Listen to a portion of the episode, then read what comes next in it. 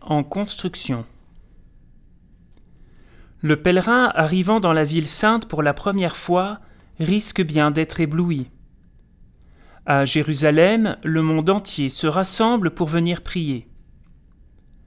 Les Juifs éthiopiens croisent les Arabes locaux, tandis que les chrétiens venus des quatre coins du monde découvrent les Juifs ultra-orthodoxes, dont les manteaux noirs et les châles de prière contrastent avec les pierres blanches de la vieille ville. La voix du muezzin retentit avant d'être étouffée par les cloches qui sonnent à la volée. La prophétie d'Isaïe, promettant la paix universelle et la concorde des peuples, semble donc bel et bien réalisée. Cependant, l'œil avisé ne peut que remarquer les soldats un peu tendus qui gardent les lieux saints.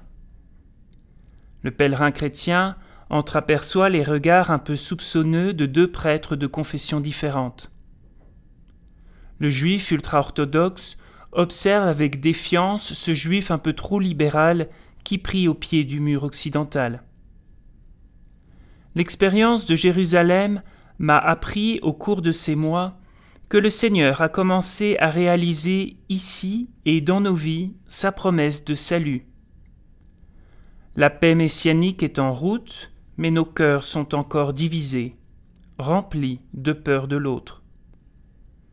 Dans nos propres existences, nous sentons que le Seigneur travaille, mais, comme Jérusalem, nous sommes encore divisés, nous n'avons pas encore trouvé la paix intérieure, l'unification de notre cœur.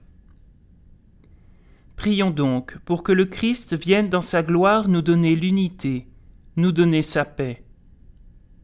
Alors, nous serons semblables à la Jérusalem céleste descendue du ciel. Nous serons en Dieu et Dieu en nous.